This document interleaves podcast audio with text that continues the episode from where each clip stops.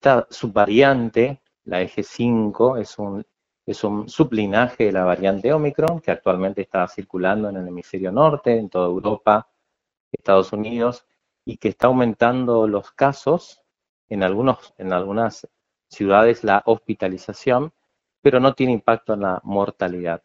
Eh, por lo tanto, es importante recordar los síntomas de la variante Omicron, que son los clásicos de cefalea, congestión nasal, dolor de garganta, y por supuesto afecta a los pacientes eh, de riesgo, ¿no? a los pacientes inmunocomprometidos, a los mayores de 65 años.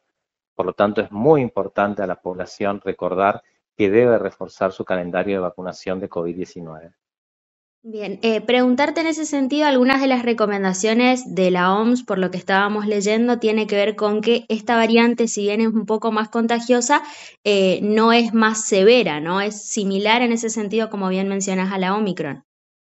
Sí, el, virus ha desarrollado toda su capacidad para contagiar, no así para la virulencia del mismo, y eso eh, está provocando, diríamos, que haya muchos síntomas, pero que no haya complicaciones eh, por el virus. Indudablemente que la vacunación global a nivel de todo el mundo, que es prácticamente el 70% al menos una dosis de la población recibió la vacuna, esto ha impactado de lleno en, el, en evitar las complicaciones y muertes por esta subvariante.